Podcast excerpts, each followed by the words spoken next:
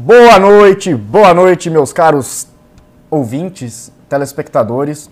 Estamos começando mais um MBL News. Eu sou o Russo. E bom, hoje é um dia especial, um dia de comemoração. Que teve até bolo, né? A gente teve bolo do Frota em comemoração de um ano do caso Queiroz. Então, a gente vai falar disso daqui a pouco na pauta, mais pra frente. Antes disso, eu quero falar primeiro do livro do MBL. Como um grupo de desajustados derrubou uma presidente. É, é, as pessoas às vezes não levam a literalidade desse, desse título, né? Um grupo de desajustados mesmo. Os caras são os moleques que se uniram, marcharam até Brasília, falaram com deputados e derrubaram a presidente. Onde você já viu isso acontecer no mundo?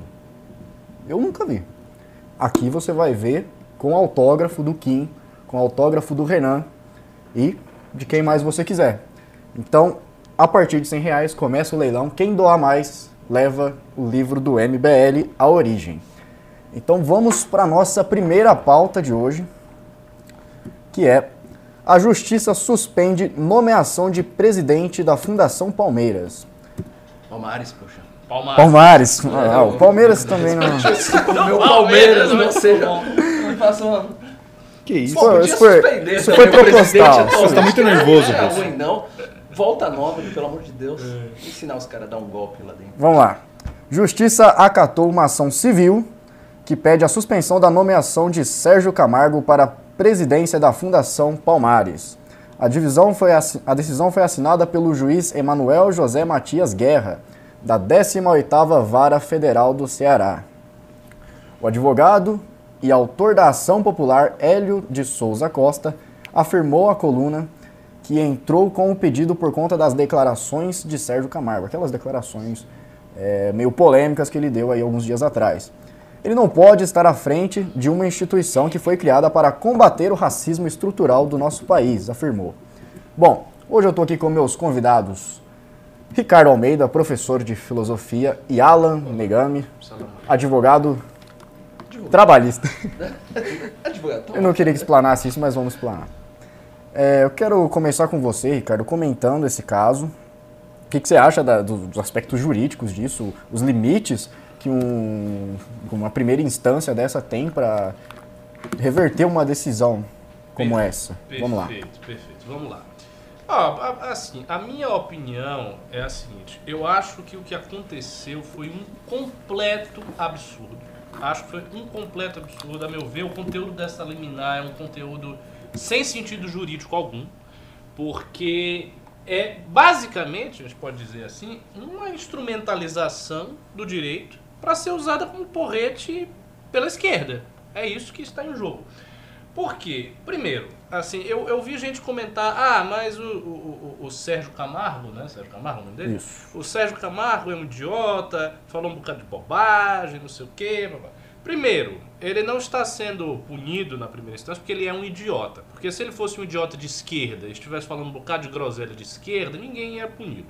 Né? Quando pessoas de esquerda acusam o Fernando Holliday de capitão do mato, o movimento negro não acha que isso está invalidando ninguém à luz dos seus pressupostos. Então, existe já de cara uma hipocrisia ideológica, política, dicotômica entre esquerda e direita. Então, Isso aí já é o primeiro fato que a gente tem que levar em consideração. Segundo, as declarações do Sérgio Camargo, embora tenham sido dadas de uma maneira muito tosca, mas a maneira com que ele falou foi muito muito ruim, o que é de se esperar desse pessoal bolsonarista e olavete. Muita gente dessa turma é tosca mesmo, e fala de um jeito muito esquisito, muito tosco, não tem tato, não tem cuidado com as palavras. Então, às vezes, tem uma formulação que obviamente vai ser polêmica, e o cara lá fala de qualquer jeito. Então a gente já sabe que o estilo desse pessoal é esse. Né? Aconteceu isso com esse cara, acontece o mesmo com o ministro da Educação, Abraham Weintraub, o tempo inteiro que ele. Ele vive dando declarações toscas e impublicáveis para um ministro, né? considerando que ele tem um cargo da, da altura que tem. Aconteceu com, com esse Dante Mantovani, que disse que o rock é satanista e Adorno escreveu as músicas dos Beatles, enfim, uma polêmica que a gente discutiu já no- na, na segunda-feira. Então, esse pessoal recorrentemente fala em termos que não deveria falar. Dito isto, o conteúdo do que ele está dizendo não é de todo desprezível. E eu consigo ler o que ele falou até com uma certa, uh, uma certa caridade interpretativa, né, para usar o princípio da caridade, uma certa boa vontade. Que é o seguinte: quando ele diz que a, a escravidão foi benéfica para os descendentes, não é exatamente que ele esteja defendendo a escravidão. Não é que ele ache que a instituição da escravidão é a melhor coisa que aconteceu para o negro, que o negro escravizado estava muito feliz porque ele foi escravizado. Claro que ele não defende isso, inclusive ele diz que não defende isso. O que ele quer dizer, de uma maneira muito tosca, é que a situação econômica e social de muitos daqueles negros nos seus países originais, nos países onde eles estavam, era uma situação também bastante periclitante. Claro que tinha gente das altas classes, tinha reis, tinham príncipes que vieram para o Brasil, mas tinha muita gente que não estava assim. Tinha gente, inclusive, que era escrava lá na África e que foi vendida pelo, para os portugueses, e que poderia ter sido vendida para outros uh, traficantes de escravos negros, para outros donos de escravos africanos, e que não teriam uma situação tão boa assim. Então foi isso que ele quis falar. Claro que ele disse de uma maneira extremamente tosca, curta e, e, e mal colocada. Segundo ponto, aí nessa eh, na, na, na, na, justificativa da liminar por parte do autor, do advogado Hélio Lopes, se não me engano, Hélio alguma coisa, acho que é Hélio Lopes. Hélio Costa. Hélio Costa. Ele vai dizer o seguinte: olha que absurdo, né, um cara nomeado para a Fundação Palmares falar que a Angela Davis é uma mocreia, que a Angela Davis é isso ou é aquilo. Angela Davis é uma lutadora em prol dos direitos dos negros, é, um, é, é uma militante do movimento negro. Pois bem, por quê? Quer dizer, o cara não pode xingar a Angela Davis? Ele não pode falar mal, ainda que de forma tosca e, e, e despreparada? Isso é uma razão jurídica para você impedir uma nomeação? Em que, em que é, é, é, que diploma legal está dizendo? Qual, qual, é o texto legal que diz que xingar Angela Davis é um caso né, de impedir uma determinada nomeação uma fundação do, do, de uma fundação pelos direitos dos negros? Isso não existe. Então, assim, é uma interpretação completamente aleatória. Ele pode xingar quem ele quiser. Se ele quiser xingar Angela Davis, é problema dele, de Angela Davis e do movimento negro, mas isso não tem nada a ver com a nomeação para a Fundação Palmares. Né? Se porventura ele estivesse até fazendo uma comparação, né? comparando a, o Nelson Mandela a Luiz Gama, e dizendo que ah, Luiz Gama é um grande homem, representa de fatos negros, Nelson Mandela é um terrorista comunista, não vale nada, é um vagabundo. Você poderia discordar de todas as afirmativas.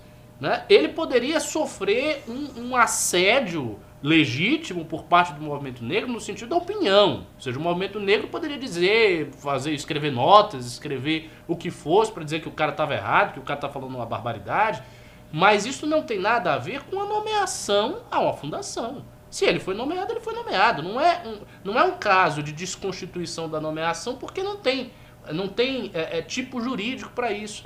Então, o, o, fundamento da liminar, eu, eu li, o fundamento é todo vago. É um fundamento vago. É dizer, não, porque as declarações deles são incompatíveis com a luta contra o racismo, que é um pressuposto da Fundação Palmares. São é, fundamentações inteiramente vagas, que não se sustentam juridicamente e que, no fim das contas, nada mais são do que um meio da esquerda está usando o direito como porrete contra os seus adversários ideológicos. E eu falo isso a partir de uma posição que não tem a menor simpatia pela figura desse indivíduo, que eu nem conhecia, eu nem sabia quem era esse sujeito, eu não tenho simpatia por ele. Eu acho que as declarações dele foram muito toscas, ele não deveria fazer isso. E mais, se ele fez antes de assumir, isso é outro detalhe também que as pessoas às vezes passam ao largo. Se, se você faz certas declarações, você tem certas declarações antes de assumir um cargo importante, apague. Apague antes. Né? Pega o Twitter, pega as redes sociais, olha tudo, vê o que você falou, vê o que não vai dar polêmica, o que não vai dar uma grande confusão e faz uma limpa. Eu fiz, você sabia que eu fiz isso? Antes de eu vir aqui para São Paulo, que eu sabia que eu ia ter algum tipo, né, de uma pequena notoriedade, não é grande, mas uma pequena, eu tô falando pro público aí e tal. Eu fiz isso, eu olhei as minhas redes sociais, apaguei muita coisa que eu achei que fosse indevida, que tinha um tom sabe? Não me parecia adequado. E se caso eu fosse nomeado para um cargo de maior posição, eu faria uma limpa muito mais profunda. Porque todo mundo sabe que essas coisas acontecem e é muito fácil criar um ambiente de linchamento virtual. Sobretudo quando se trata de pessoas que vêm desse meio bolsonarista, para o qual a mídia e o, o, o, e o resto do establishment não tem muita simpatia. Então, se você falar que o rock é satanista, por exemplo, é bom você apagar antes de assumir um cargo. Exatamente, coisas desse tipo, exato. Tipo, ah, você vai assumir um cargo na Fundação para o Fomento do Rock.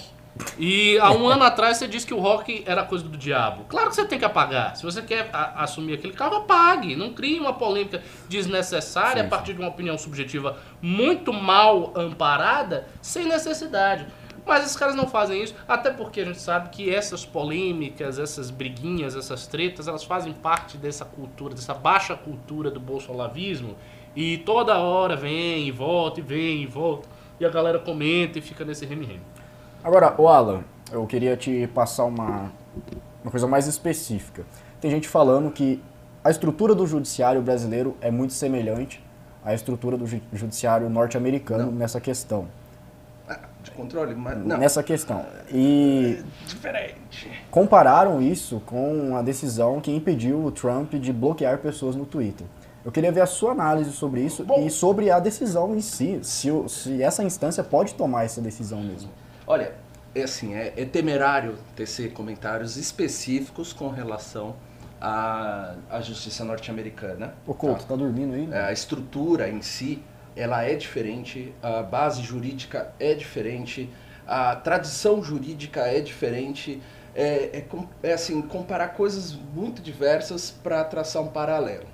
Né? Então, assim, é, é, a questão lá, a, até por tradição, a limitação e a liberdade de expressão, ou mesmo a publicidade, por uma questão de republicanismo puro, os obriga a ter certas posturas em relação a, em relação a atos é, de autoridades públicas. Então, é, é, um tanto quanto diferente que é difícil analisar com, de uma forma tão específica cada decisão, ainda que eu tende, tenda a entender que ali também há um certo tipo de exagero por conta desse viés que o próprio Ricardo tem passado em relação ao que a, a me agrada, eu, eu vou é, fomentar e o que não me agrada, eu vou cercear de alguma forma, chegando até a instância do judiciário. Que é, aliás, a definição do politicamente correto. Perfeito. É uma coisa que, às vezes, as pessoas não entendem o que é o politicamente correto, porque ficam achando só que o politicamente correto é, o é um determinado conteúdo moral, ah, mais de esquerda, mas não é isto.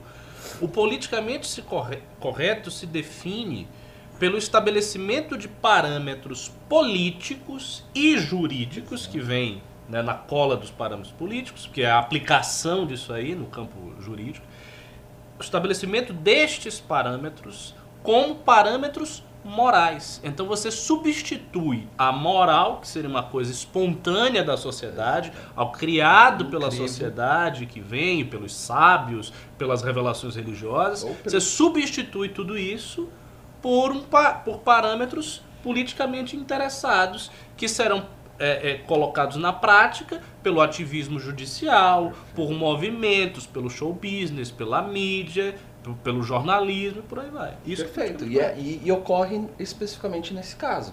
Quando é, determinadas ideias podem ser assim é, censuradas de antemão. Não só pelo efeito imediato, isso não é uma censura de antemão, é a posterior, Ora, mas é, existe a possibilidade, né, no caso de outras pessoas vendo essa situação, evitar se manifestar em determinado sentido. Uhum. Então, uhum. o que, que acontece? O Ricardo mencionou por uma questão, foi ponderado, cautela, prevenção de apagar. Agora, poxa, será que eu vou deixar de comentar algo hoje para que no futuro isso me impeça de exercer a função? Não é, é, ele não, não está impedido de falar, ele está impedido de exercer a função, que no final das contas é uma sanção indireta e um controle social. Exato. Agora, dentro da nossa estrutura jurídica brasileira, não vamos esquecer que nós temos assim reincidentes casos de liminares em relação à nomeação. É, e antes que alguém faça paralelos equivocados também em relação a essas decisões, é preciso observar assim a especificidade de cada um. Então eu cito assim casos notórios, nomeação do Lula. Então ali se hum, observava hum, sim, sim. uma ilegalidade, uma foi revelado a uma, um desvio de é, finalidade é, daquele ato. Finalidade. Então existia ali elementos Mas suficientes. Quem que vetou essa? Não, na, no, o que, que acontece? É, esse é um problema também no nosso sistema. Surgiram diversas liminares, tinha guerra de liminares, então tinha uhum. proibição, tinha autorização até chegar ao Supremo. E no Supremo, quem chancelou a decisão foi Gilmar Mendes, que depois levou ao plenário. Foi uhum. Gilmar Mendes que defendeu a, a, a, a possibilidade de impedimento.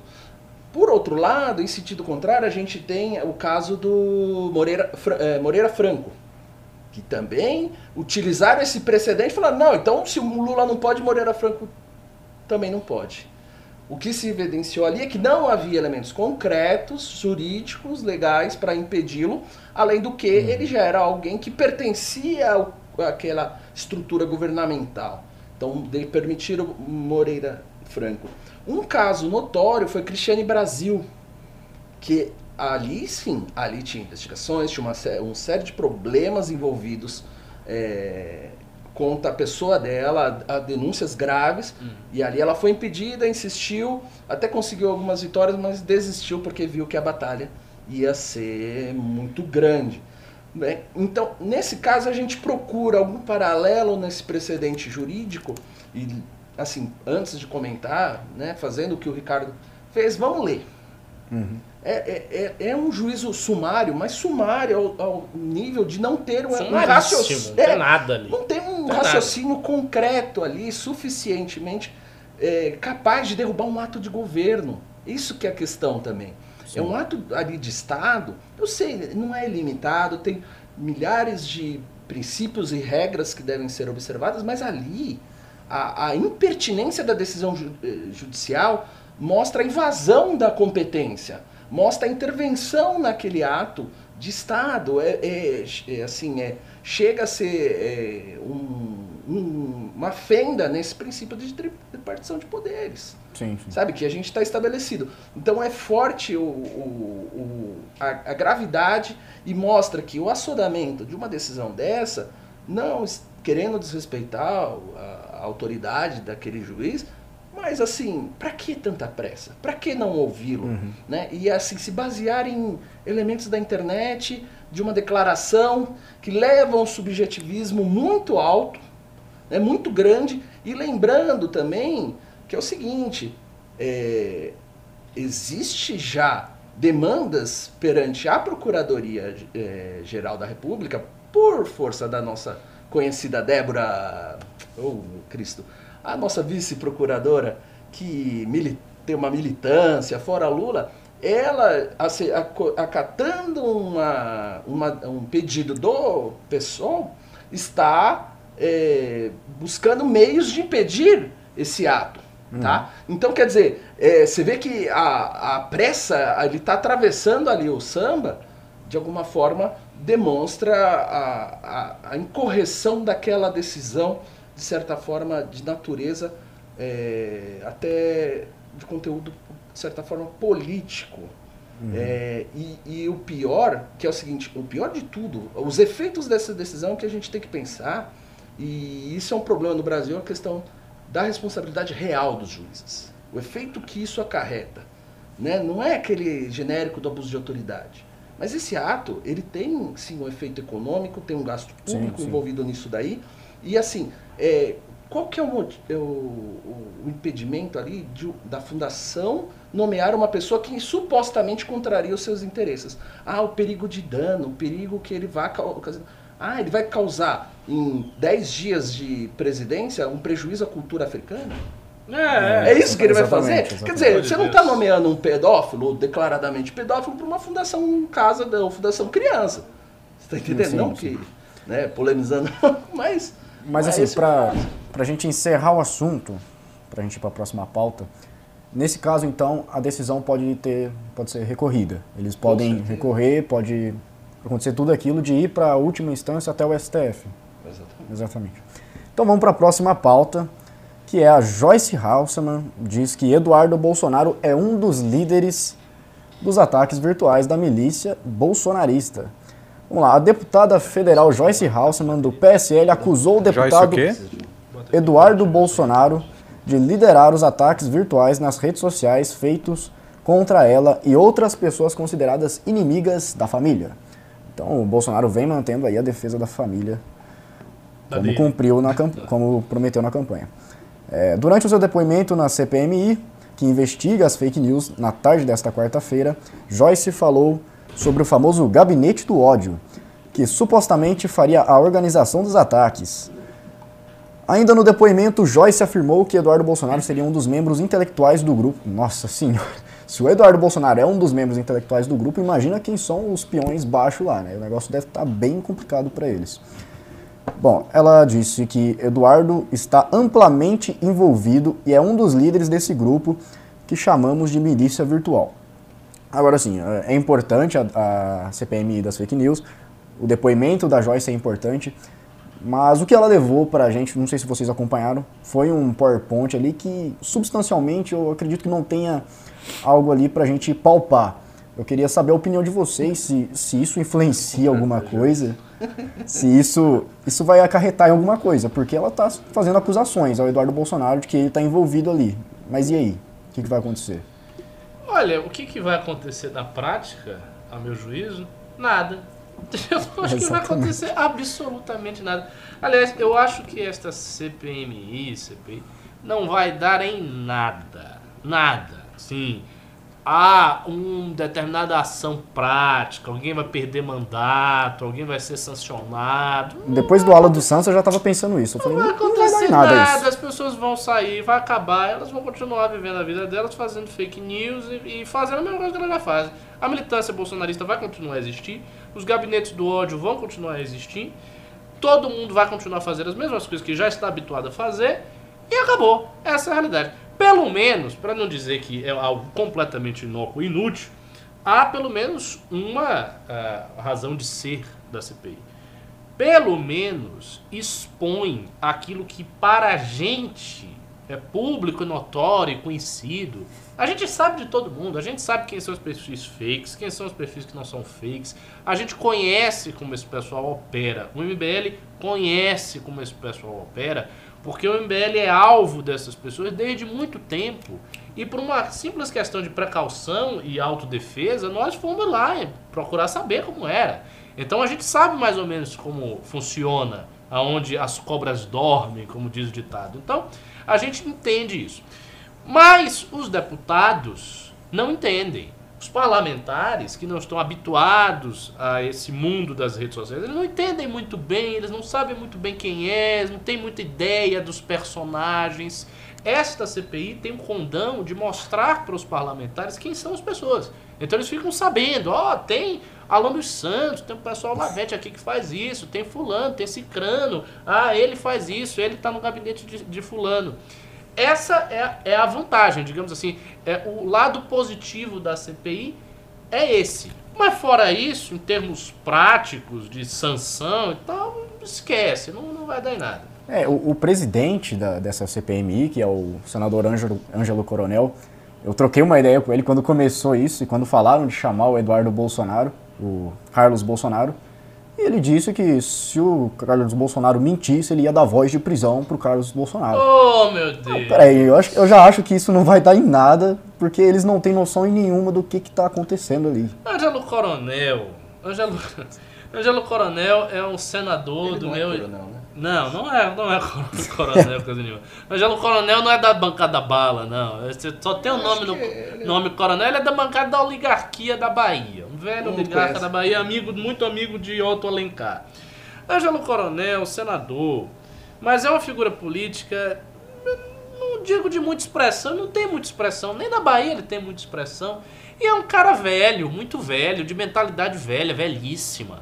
É um cara que vai usar a tribuna e fala parecendo Odorico Paraguaçu, na época que tinha o, né, o Odorico Paraguaçu que falava, senhores, senhores, daquele jeito todo antigo de político do interior da Bahia. É isso que Ângelo Coronel. Imagine se Ângelo Coronel entende alguma coisa que está se passando nas redes sociais. Ele não, não tem a menor ideia do, do que acontece, ele não usa as redes sociais para política. Ele faz política do jeito velho, ele faz política eu não, não vou entrar assim nos detalhes para não ser processado. Mas daqui, construindo a base. Vocês estão me entendendo? Ele constrói a base daquele jeito assim, sólido, né? Daquele jeito bem bem montado e tal. Ele faz política desse jeito. Ele também não usa rede social, ele é um cara velho, tem mentalidade velha, ele não vai entender o que está se passando. Outra que colocaram lá, sabe-se lá por quê, é a Lídice da Mata. Imagine, Lídice da Ela Mata. não sabe falar Não Telegram. A mulher não sabe, não sabe falar Telegram, não sabe falar, não sabe. Não, e não Então- é preconceito nenhum, assim, mas é, era- é, É. é falta de conhecimento do que ela tá Total, trabalhando. total.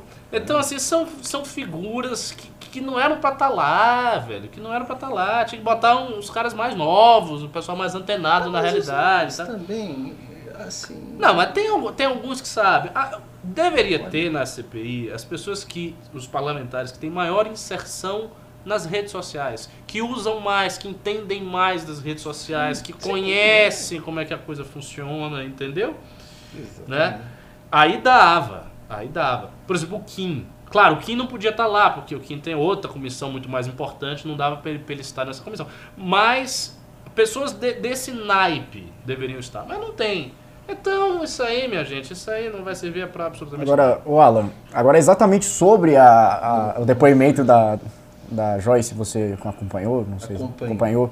E aí, o que, que você acha que tem de verdade ali? O que, que dá para extrair desse Tem depoimento dela? fragmentos, mas é complicado porque ela lançou informações, mas ao mesmo tempo ela tá, estava construindo uma narrativa, ela queria chegar em algum lugar com, com aquilo que ela estava sendo questionada, e ela se perdia em diversos momentos da fala dela, né, com relação é, à construção dessa rede. Até porque a, a CPMI, aí, no caso... Derrubar. Cuidado, Ah, cuidado. É, no caso, o que, que houve? É, virou um, um- um espaço para fazer recortes e postar nas suas redes sociais. Cada um que está compondo ali, ele quer fazer uma fala e ele vai jogar na rede. Ali já perdeu, já não tinha tanto sentido. E assim, qualquer expectativa de obter alguma informação relevante ao ponto que se desvende uma rede de fake news, não existe mais.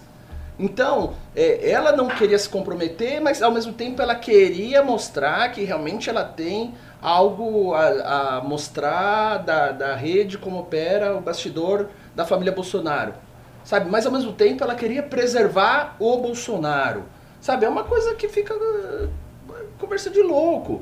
Porque os que perguntam não querem saber exatamente o- o- a- alguma realidade ali dos bastidores. Ela está respondendo para lançar informações que ela quer construir para dizer que ela tem muita influência e conhecimento ali e que agora ela é, uma, é um player importante aí nessa disputa. Agora, o circo que se firmou ali dentro é assim é, é insalubre. Ah. insalubre. E ela se perdia dentro disso e não conseguia responder mais a- a- as questões ao ponto dela se comprometer em alguns momentos e aí ela fica raciocinando para ver se aquilo não ia implicar em algo mais grave para ela mesma. O- então ela achava que ela entrou num jogo que o PT perguntando ela acha- ela estava tratando como se fossem supostos aliados. Isso é um perigo para ela e também para É uma falta de experiência política, dela política. também. né? Ela, isso. Assim como o Alan dos Santos, assim, acho que o desempenho dele foi até melhor que o dela. foi bem melhor. Mas, é, de alguma forma, eles se sentiram. Eles é, eles estavam ali com uma certa prepotência de uma inteligência ali para discutir que eles não têm de conduzir e ter essa malícia política. Então, a deputada do Rio Grande do Norte, agora eu não vou lembrar o nome, ela faz as perguntas objetivas do PT. Então ela faz as perguntas para Joyce. Então a Joyce achando, ah, tá confirmando. Não, mas ela tá querendo fazer um recorte ali, em algum momento achar um fragmento que ela vai poder comprometer o, o governo de alguma forma, obter uma informação. Então, o que, que ela se comprometeu? Isso ela já tinha falado. Por exemplo, o print da conversa do Bolsonaro chamando deputada de vagabunda. Não, mas agora é o seguinte, a, a Joyce vai jogar com a bala que tem. Ela tá com raiva de Bolsonaro. não Que ela vai- puder não- prejudicar o cara, ela vai prejudicar. Mas ela saiu disparando coisas que Ah, ali ficou dúvida. sem, sem. Não tem conexão, não tem algo que você construa que fala, ah, olha, tá provado que tem a rede. Às vezes ela dava uma resposta evasiva porque ela achava que ia, aquilo podia gerar um- algo comprometedor até para ela. Ou quando ela tinha que confirmar, ah, não, mas aqui eu tenho que preservar a fonte de quem tá na conversa. Sabe, ficou muito difícil dela sustentar que existe realmente algo que nas redes está presente. A gente confirma, a gente sabe que nem você falou, olha, o MBL vive isso, os ataques, vê a coordenação, né? Agora ela não conseguiu alcançar esse êxito e achando que o Frota também vai ser algum ponto de apoio para ela. O Frota, assim, chegou, ele passou o limite do ridículo na atuação dele parlamentar ali, é, incitando às vezes O alguma... Frota tem limite do ridículo? Ele não Cara, tem não esse tem. limite. Ele Mas se apoia no limite? ridículo. Ele não tem Cara, nada, ele assim- pode fazer qualquer coisa. O Frota é um louco. Isso. Um louco oportunista, um louco Mas assim, é, chegou assim. Poético. Ele, ele, ah, deixava o microfone aberto, né? Ele tava ali todo momento. Então ia falar, uma- ele, pum, ele comentava em cima, ele virou narrador da, C- da CPI, cara. Ficou um negócio né? surreal, surreal. Né, ao ponto de, de ele fazer intervenção mais do que o presidente da comissão. O Eduardo, ele. Ele lidera a milícia virtual, mas ele não sabe fritar hambúrguer. Era umas coisas desse tipo que ele Não, falava. É, e parecendo de um, não, não, segue aí, vamos lá, revela, fala mais um pouco. Sabe, meu Deus, virou, né, diz que jockey do... É, e sem falar numa coisa que o pessoal tá que comentando é aqui nos velho. comentários, eu vou ficar lendo esses comentários, vocês falam às vezes umas coisas muito interessantes aqui, vou ficar acompanhando. Eu, o pessoal tá lembrando o seguinte, Joyce é uma verdadeira fábrica de fake news. A quantidade de fake news É, que essa mulher fez foi uma assustadora. acusação que foi feita. Ah, é. Da ela revista, revista. Veja. Pra mim, pra mim foi a pior. Sim. Inclusive, eu vou dizer, eu acho que essa é uma das piores fake news da história da direita. Toda. Pegando o bolsonarismo, todo mundo, essa da capa da Veja é uma das piores fake news. Porque ela é muito, mas muito absurda. Ela é absurda num nível grotesco de, de terra plana. A dizer que a capa de uma revista seria comprada por 600 milhões. 600 milhões você comprava a Veja toda. Você comprava, vendia e recomprava. Então, vai comprar uma capa. Comprava a Veja e a é Folha junto. óbvio que isso era mentira. É uma mentira absurda. Era tipo nível uma madeira de piroca. Não, não dá pra acreditar numa coisa dessa. E ela não só falou, falou, foi confrontada, reafirmou, mudou, falou que era em Bitcoin.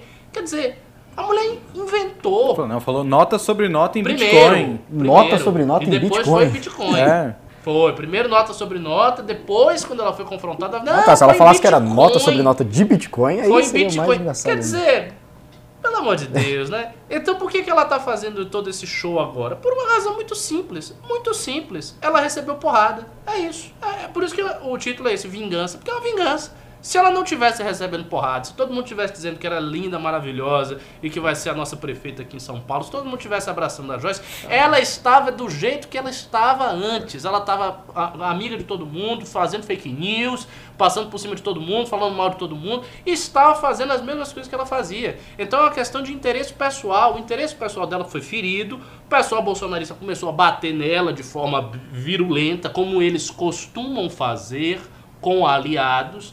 Não é um ou dois, isso acontece sempre. São vários aliados. Por isso que eu acho até mais perigoso ser aliado de- do bolsonarismo do que ser inimigo. O aliado ele está numa situação mais perigosa do que o inimigo. É como na época dos regimes comunistas, que quem matou mais comunistas eram comunistas. Você ser comunista num processo revolucionário é algo perigoso. Porque a qualquer momento o cara pode achar que você não é comunista o suficiente, que você está traindo a revolução, que você está meio burguês, é um elemento antirrevolucionário, contra-revolucionário e lhe matar. Claro, aqui não chega a esse ponto, a gente não está no processo revolucionário, não tem ninguém morrendo.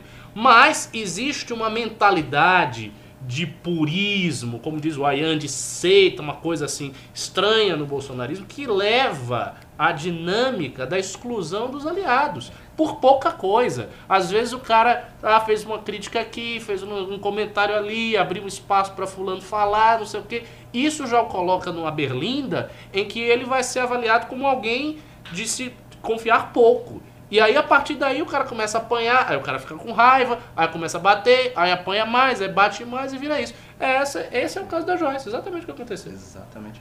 Esse grau de esse grau de comprometimento que é exigido, hoje eu mudo um pouquinho a minha ideia de a questão de seita e mais por conta que, é, do que existia mesmo no regime comunista. A questão da paranoia em relação a, a um eventual traição ou perseguição ou revelação de alguma fragilidade, algum Uhum, erro. Então, uhum. esse governo mostra realmente que está perdido em muita coisa e que e qualquer coisa que ela perder vai ficar É. à mercê de tomar porrada. A própria semântica que eles utilizam. Ah, fulano é traidor. Como Isentão. assim? Né? Isentão. Ah, a pessoa está isenta. Não, não está isenta. É, o isentão virou Né? um, um ah, o termo MBL pejorativo. é is- isentão. O MBL não é isento. O MBL é crítico ao governo Bolsonaro. Não tem isenção nenhuma. Ah, É uma postura aí muito clara e É, aberta. muito que claro, é uma postura ostensiva. aberta. Então não tem nada a ver com você estar isento. Ah, você não está com o Bolsonaro, você está em cima do muro, porque tem um muro imaginário, ideológico, que é aqui. Você está em cima do muro, ou você é esquerdista, ou você está com o Bolsonaro. Se você não está com o Bolsonaro, você não é esquerdista, você está no meio do muro. Que muro é esse? Quem é que criou esse muro? Quem disse que direita é sinônimo de apoiar Bolsonaro? A direita pa- passou a existir por causa de Bolsonaro? Antes de Bolsonaro existir não tinha direita? A direita surgiu com Bolsonaro? Não. A direita é um conceito velhíssimo, o conceito tem mais de 200 anos. Então como é que você pode vincular a direita a Bolsonaro? Impossível. Então, mesmo que o cara seja de direita e não goste de Bolsonaro por qualquer razão, não gosta, não, não vai com a cara de Bolsonaro, acha que Bolsonaro será um mau presidente, qual é o problema? Ele pode ser de direita e não gostar de Bolsonaro, é proibido? Mas Exatamente. É, tá colando é, essa ideia do, Sim, da tá. direita. Eu, tá, o Rui sei. Falcão utilizou esse argumento ali da, durante o questionamento a Joyce e ele fala alguma coisa assim, acho que algum comentar, é, se ela reprovava o AI-5, a fala do Eduardo Bolsonaro, ela se declarou democrática, aí falou, ah, então você é democrática e é de direita? Rui Falcão falou. Rui Falcão. Rui Falcão. Quem falou? Mas assim, foi interessante. do PT. Mas a- antigamente a Pelo direita de também era um sinônimo de ditadura militar, né? Era um regime Exato, militar. eles estão forçando. A gente conseguiu desprender disso e agora tá voltando de novo. O pior é vo- você falou algo fundamental. Isso está voltando mesmo. E isto é um dos problemas mais graves do governo. É o que um governo que é de direita, porque assim, Bolsonaro é de direita, não adianta dizer, ah, não é. Não, ele é. Ele está identificado, todo mundo assim o compreende, a direita assim o compreende, ele está identificado, acabou. Se ele é boa ou má direita, é outros, é outros 500, mas ele é da direita. Um governo identificado com o nosso campo político, que traz um discurso, que traz uma postura autoritária e que acaba retornando, né, justificando esse tipo de etiqueta pejorativa que a esquerda por muitos e muitos anos colou na direita. A esquerda se valeu do fato da ditadura militar para colar em toda a direita, seja liberal, conservadora, a pecha de autoritária. Direita é sinônimo de pessoa autoritária. Direita é sinônimo de pessoa racista, sinônimo de pessoa misógina, machista, Sim, pessoa ruim, Exatamente. pessoa má, né? Uma pessoa má, fascistoide e tal, violenta, é uma pessoa de direita. Isso foi bem construído, tão bem construído que na época que eu comecei a acompanhar a direita, em 2002, praticamente todo mundo tinha essa visão. Isso era uma coisa universal. É uma raridade alguém achar que não. Se- Ser de direita era uma coisa que causava, não digo que causava raiva, causava ah, estupor, causava estranheza. As pessoas achavam que você era meio louco. E, e essa imagem, direita, essa imagem era tão forte que se você não era de direita e passava a ser de direita, você começava a pensar, pô, eu tenho que defender a, a ditadura, eu tenho que defender a volta da- do regime militar. Então, o que que, Isa, o que que acontece? O governo Bolsonaro está terminando, justificando parte do, do- do- das críticas da esquerda. E todo mundo da direita vai ter que lidar com isso. Goste você de Bolsonaro ou não, o simples fato de você ser de direita vai fazer com que essa pecha volte e caia no seu colinho. Esse é o resultado. Que Exatamente. já nós estamos. Posso emendar du- du- duas notícias que estão relacionadas a esses fatos? Engraçado, isso do lado da esquerda, como é interessante esse jogo, basicamente discurso que todo mundo está cansado, mas que ainda tem um, um prejuízo imediato.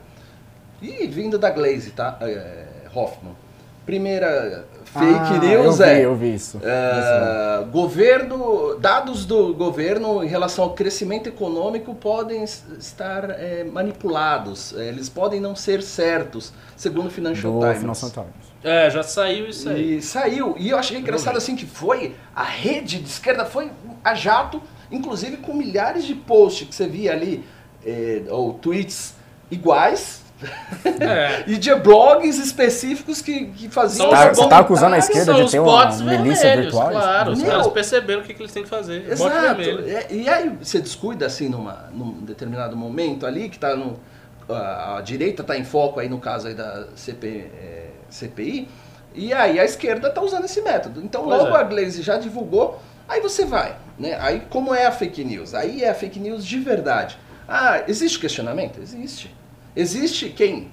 É, pessoas do mercado financeiro, de agências de avaliação, tal, tal, é, comentaram que acharam ruim as revisões no- na balança comercial feitas pelo Paulo Guedes e que poderiam gerar uma incerteza se houve ganho ou perda nesse período. Disso já, já estão dizendo que ele fraudou tudo. Já, já é, não são dados válidos. Fraude, Pra isso quem? aqui é tipo é a União Soviética. Os dados não correspondem. Exatamente. Assim, é, e aí o diabo é o diabo porque é velho. Né? A gente lembra o que foi o processo de modificação de avaliação de dados no governo do PT e o quanto aquilo gerou impacto. E não, ali é ok, ali tá tudo certo. Então todo mundo saiu da pobreza, todo mundo. Você vê como eles manipulam a informação. Aí você fala, não, legal, vou ser isento aqui vou dar uma olhada na, na informação para ver se realmente Paulo Guedes pode ter fraudado. Não, as estimativas que não entraram no, na- no cálculo do PIB impactariam num PIB maior. Quer dizer, então a fake news aí é, ah, ele fraudou para não, sabe, é manipulação de dados para não subir o PIB. Aí você olha, não tem nenhum elemento concreto, não tem uma informação de dentro do governo, baseado apenas no rumor. Criado por causa do Bolsonaro, muitas vezes, quando foi aquela questão da Amazônia, Exato. da queima, né, e da queimadas. Então, é, você vê como as coisas se encaixam, mas ali é fake news pura. Eles estão criando uma onda e eles vão forçando aquilo já para subir em trade topics para começar a rodar essa informação. E a segunda dela foi a questão de uma declaração Mike Pompeo sobre o apoio dos Estados Unidos a democracias verdadeiras consolidadas Ah, na América Latina. Tô com o tweet aberto aqui, ó. Não é? Vou ler, o, aí. vou ler o tweet da Glaze Hoffman. Sinais emitidos aqui e nos Estados Unidos apontam para uma direção. Estados Unidos apoiarão repressão de Bolsonaro contra manifestações, atuarão com seus amplos meios informáticos para coibi-las, darão suporte ao fechamento de regime e trabalharão para prender Lula de novo. Meu Deus do céu. Quer dizer, ela já está acusando os Estados Unidos, já está conspirando para fazer uma ditadura no Brasil. Não, não Isso que pior. ela está acusando. Isso. Não, mas tem uma- um nível de alucinação, que é, na verdade, é o método da fake news, que é o seguinte, conter, né, então falando do Brasil, por exemplo, conter manifestações no Brasil. Quantas pessoas tem lá fora protestando? Nada, não tem manifestação Então vai nenhuma. conter o quê, cacete? Não, o que ela está dizendo é o seguinte, Não, quando ela tiver, cita. quando tiver. Então, mas aí ela tem a ilusão que quando tiver, e, e vai ser do lado Ela dela... já sabe, ela já viu, já Ela tem já um viu. aparato, já E tá ela um aparato esquece americano montado, ela viu, ela estava na CIA, ela olhou lá, pá, Isso, ah, olha o nível de doideira. e sendo que em 2013, 2014, quem conteve a manifestação violenta foi o povo que foi pra rua e não permitiu que aquilo se levasse pra baderna. Então, os movimentos que derrubaram o PT, de fato, ocuparam as ruas, e esses sim são, eh, têm a latência, têm a possibilidade de chegar às ruas novamente. Não é a militância do PT onde está a militância do PT. Você vê o nível da fake news que ela cria. Mas assim, dentro da rede de esquerda, isso soa como se fosse, né? Perfeito, olha que raciocínio. Nossa, olha como tá. Não, é fake news pura. Sim. E o, o PT, no caso, através da, da Glaze Hoffman, tá fazendo fake news na cara dura e, e vai passando. E uma, vai uma, passando. coisa, uma coisa interessante é que teve o congresso do, do PT no Nordeste.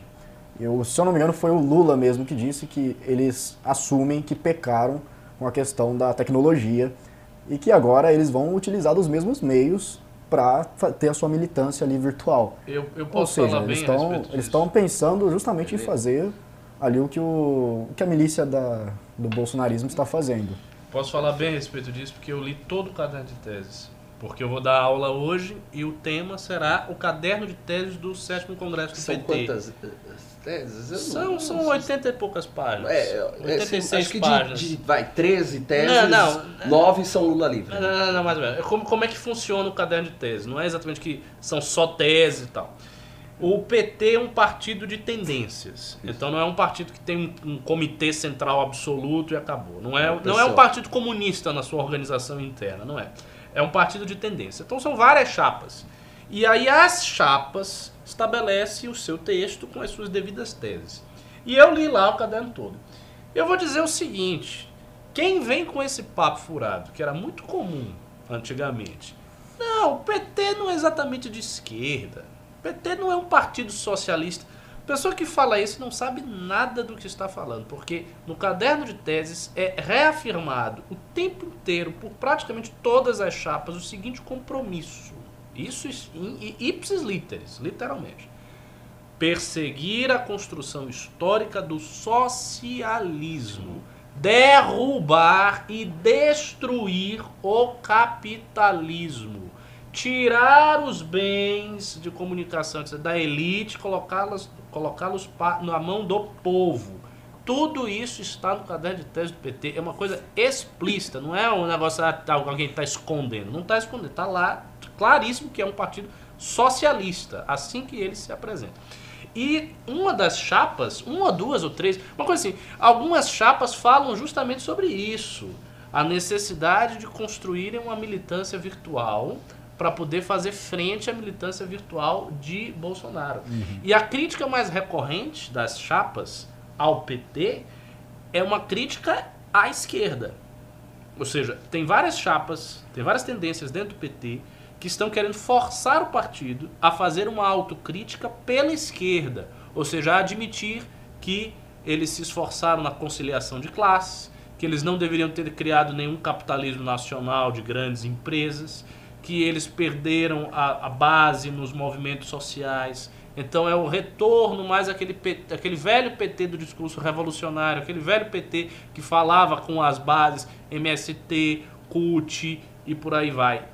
É- Essa é a tônica de boa parte das chapas. Então a gente vê que no debate interno do PT tá, é, mais, tá, é mais forte o apelo ao socialismo, é mais forte o apelo à radicalidade hoje do que era há 4, 5 anos atrás, do que era na época do governo Lula. Porque eles entendem, os intelectuais petistas, os formadores de opinião do PT, entendem que o erro do PT foi ter sido conivente com a burguesia, com a Globo, etc, etc, etc. E que isso fez com que o PT fosse derrubado. Então, é como se o PT estivesse aliado com as forças do mal, as forças do capitalismo, corrompidas, e essas forças resolveram, a certa altura, chutar a perna do PT e o PT cair. E que a tônica deveria ser agora romper essa conciliação com grandes partidos, com a mídia, etc., e ir para um caminho de afirmação da militância, de afirmação do socialismo. Isso é o que está no, no- no caderno do sétimo congresso do PT. Então a gente tem a perspectiva de que o, a, a, a maior bancada é a maior do PT, né? É, É, a segunda do é. PSL. É. Pois é, a maior bancada na Câmara dos Deputados é uma bancada de um partido que reafirma os seus, o seu compromisso com o socialismo, e do outro lado você tem uma bancada de, de- de parlamentares loucos que está dividida, com um presidente que não sabe o que está fazendo, sem nenhuma articulação. Esse é o nosso cenário, é um cenário tétrico, trágico, bem grave. E, é, o interessante nessa, nessa questão realmente do, do PT é que tudo isso até seria, pô, é o congresso deles, é a orientação deles, só não negue o que eles são. Mas esbarra sempre na questão do Lula livre. O Lula livre ele não está permitindo nenhum outro tipo de ação que não seja uma defesa explícita da pessoa do Lula. Então eles não conseguem iniciar nenhum processo sem estar atrelado a essa narrativa. Então, essa volta às bases, eu acho que passa muito por aquilo que era e o que é o PT, nesse, né, no sentido assim, as pessoas apoiaram o Lula porque ele levantava determinadas bandeiras. E agora as bandeiras são levantadas conforme o Lula está ditando a questão. Isso. Então, é, fica muito difícil da pessoa é, ter a identificação, muito pelo, pela questão da condenação, da, da questão do roubo, do, do, do processo histórico que você não apaga do dia para noite. E o outro problema é esse cálculo temporal que eles fizeram. Hoje, eles tentam. É um trauma tão grande que foi o impeachment, que eles tentam excluir isso da mente deles ou fazer releituras que, que minimizem o impacto da, do que foi para esconder o que? O que significa o impeachment? Foi um ato espontâneo, social e popular. Não, para eles é um golpe. Então, um golpe articulado pelos americanos. Mas tem um problema que é conversa. milhões de pessoas na foto da rua. manipuladas. Ah, é, eles viram, eles sabem. Manipuladas, é o Sim. que eles estão dizendo, Mas manipuladas. sabe aquela coisa do trauma? Eu quero enxergar aquilo para evitar o trauma. Não, isso é verdade. isso é Eu verdade. cito isso porque ah, o PT tinha um programa mais lento dessa transição. Ele tinha um, um- um programa mais lento.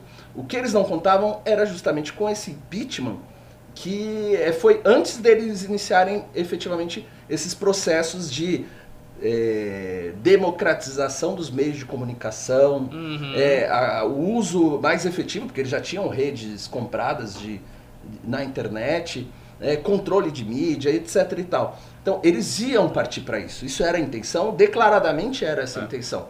Só que o impeachment veio antes. Se demorasse um pouquinho mais, a gente talvez eh, estivesse hoje num processo eh, de visualização. Pessoa tem- eu, eu vi aqui duas pessoas comentando, ah, mas o PT socialista não vence, o PT socialista não vence as, as eleições, não tem como, não vai para lugar nenhum. Veja bem, a gente tem que ter uma imaginação ampla para pensar as coisas na política, né? Se a gente olha os vizinhos da América Latina, a gente vai ver que governos socialistas conseguiram se estabelecer. Chaves, tudo bem que tinha o apoio do exército, tá? Caso excepcional. O Evo próprio Morales, Evo Morales, No o- Paraguai o antes. do Paraguai, né, o Lugo, o Rafael Correa, Correa, do Equador. Então, assim, governos mais socialistas, ou mais ostensivamente socialistas, conseguiram se eleger em outros países. Ao passo que o, o- no- o Mujica, ao passo que no Brasil houve realmente uma estratégia de conciliação de classe. O primeiro mandato de Lula, ele compôs todo um, ah, um- um- um gabinete econômico ortodoxo e tudo mais. Mas isso não quer dizer que ele não possa simplesmente falar uma determinada coisa na campanha e fazer outra. Vou lembrar um caso famoso disso, Hugo Chaves. Hugo Chaves, durante a campanha, antes de Hugo Chaves ser eleito, ele não dizia que ele era socialista, não. Quando perguntava ele, ah, você é socialista? Eu, socialista, comunista? Não, não. Ele era, tipo, ele era um nacionalista, um patriota, um cara que gostava da Venezuela. Mas ele não ficava ostensivamente levantando a bandeira e dizendo, eu sou comunista. Então, às vezes... Nem Fidel. Nem, nem, nem Fidel. Então, às vezes, um partido muda. O PT passou por uma situação traumática. O PT teve uma presidente derrubada. O PT teve o seu principal líder preso. Então, pode ser que o PT venha com um discurso edulcorado, bonitinho, mas caso ele ganhe, ele ache que agora ele precisa fazer algo diferente. Que ele não pode copiar os mesmos passos que, no entender deles, os levaram à situação em que eles se encontram hoje. E, e isso não é uma coisa, ah, uma, hipó uma teoria da conspiração, uma hipótese esdrúxula. Não, isso é uma possibilidade com a qual a gente precisa lidar. Pode ser que não aconteça, se não acontecer, graças a Deus, mas se vier a acontecer, a direita precisa estar preparada para enfrentá-los nos termos em que eles vão se colocar. Pessoal, agora é o seguinte. Eu tô vendo poucos pimbas aqui hoje. A gente não teve quase nada, só os nossos fiéis pimbeiros. A gente precisa que alguém leve esse livro para casa. Esse livro aqui, a partir de 100 reais, o pimbeiro que mais pimbar vai levar o livro autografado pelo Renan Santos, pelo Kim Kataguiri, Arthur Duval e quem mais você quiser. Agora eu tenho uma notícia urgente aqui que eu vou colocar vocês numa saia justa se vocês não estão é, por dentro do tema. Se é urgente, não tá. Justo. Vai, vai. Vamos lá, urgente. Ganhou no argumento, hein? Urgente. A Câmara aprova o pacote anticrime de Moro. O plenário da Câmara. Termos. Calma. O plenário Isso- da Câmara é acaba de aprovar, com 408 votos favoráveis e 9 contrários, e duas abstenções, o texto principal do pacote anticrime. É, é que eu sou tia Entre as propostas- eu fico mandando as notícias que eu acho importante, aí o nego já, sabe, já acostuma e não vê. Mas eu, eu tinha antecipado isso aí, ó. Aí, mu- muda o título, Couto. Muda o Vitória título, de muda o Moro. título. É, só não coloca Pacote de Moro, eu acho. Vitória de Moro. A vingança de Moro. Então, pacote, Pacote anticrime anticrime. aprovado. Coisa assim. tem um ponto aí. Vamos lá. Entre as propostas aprovadas estão o aumento do tempo máximo de cumprimento de pena para 40 anos, prazos mais longos para progressão de regime e penas mais altas para crimes de armas de fogo, crimes contra a honra na internet e com concussão. O texto também acaba com o liv- livramento condicional e a saidinha para condenados pela prática de crime hediondo com resultado morte. Então, acho que a Suzane Richthofen não poderia sair mais, né? Seria É. o caso. O- Os Nardoni, eles Não. seria exatamente esse exemplo. Bom, não sei se vocês estão tão a par assim, eu vi que vocês ficaram bem surpresos e Sim, fiquei Queria que vocês surpreso, comentassem. Eu não sabia nem que estava assim Eu fiquei meio surpreso aqui também. Na Essa verdade, Essa é uma é, notícia essa- gigante. O Riso tem que fazer meme sobre isso. É, exato. É, tinha uma perspectiva a partir do momento que aprovaram o regime de urgência no final da tarde. sim, sim. Então Fecharam o acordo lá fecharam o com acordo os deputados. e o detalhe é, eu- o que me surpreende é esse resultado porque é praticamente o mesmo que aprovou o regime de urgência e é, é ganhar de lavada. De É, lavada. 409. Se você olhar esses nove, lavada. é o quê? É pessoal. Es- Esmagador. 408, 408, Esma- nove. Não, foi uma vitória esmagadora. É pessoal. Eu vou, eu vou procurar a lista aqui Pode- já. pode- Não, deve ter tido Ivan abstenção Valente, do pode PT. colocar aí, deve é. ter tido abstenção do PT também. A- abs- Não, há duas abstenções. Acho que são nove. Não, eles não foram, então. É, 408. Não, não, eu se a gente tá falando nove, o deve ter uns 100 PT aprovou abstenções, o né? pacote do, do, do Moro, não é possível. E... Eles devem ter ido. É, não na verdade, ido. ah, duas abstenções, nove não e 408 sim. Não, mas Eu já sei, mas isso não soma cara. 513. Não Então, soma então a 513. galera, Não, a galera o, do PT deve ter Não, o quórum é de 421. Hã? O quórum foi de 421 aqui. Mas eu é o que eu tô dizendo, então. é, Lá no total é 513. Então provavelmente a bancada do PT não deve ter ido, porque eles já sabiam que iam perder de lavada, alguma coisa desse tipo. Que eu acho estranho. A bancada do PT em massa aprovou o pacote anticrime do Moro. Não vai. Sim. Se aconteceu isso, o mundo tá muito louco. Dentro dessa perspectiva, assim, eu creio que foi então nos, mesmos moldes que vinha encaminhando durante o dia. É, não dá para dizer que é o pacote anticrime do Moro, porque praticamente a- as principais ali bandeiras, quase todas foram derrubadas nas comissões, até para se chegar a esse acordo, né? Antes de ser o É, isso, isso é verdade. nós isso é podemos dizer o seguinte: é um avanço. É um grande avanço. E é uma sinalização de uma tendência de um Congresso que está disposto ali, de certa forma, a combater E o Moro crime. tava indo lá, né? Ele tava indo Ele atrás estava de lá, conseguir. é, Sim. ele estava lá. Inclusive, ele conseguiu virar a questão no Senado ali, me parece, que a Simone Tebet, Ele estava no Senado hoje, a maravilhosa Simone Tebet mais uma vez, contrariou o Davi Alcolumbre e vai pautar na próxima terça-feira a prisão em segunda instância na no Senado. CCJ, né? Ela é Isso. presidente Sim, na É, CCJ. CCJ. Que é um, é, o que é importante nessa vitória é que andou o, pro- o processo é, de le- é, legislativo que os presidentes tinham fechado acordinho lá de segura para o ano que vem. Uhum. Então ela realmente contrariou, isso é um- uma sinalização muito importante. Bom, voltando ao pacote. Então, plea bargain, que era uma medida importante, caiu fora. Prisão em segunda instância já tinha caído fora. O prejuízo é menor porque existe esse movimento nosso, o Kim protocolando alguns projetos, mais a, a PEC em, em andamento para forçar a barra. Ah, bom, assim, al- as principais medidas foram descaracterizadas. Elas foram retiradas do projeto, Ô, que louco. não é possível dizer que é a Pimbaço, hein? pimbaço. Pimbaço, sou, sou. E Oh, que não dá para dizer que é exatamente o pacote do Moro.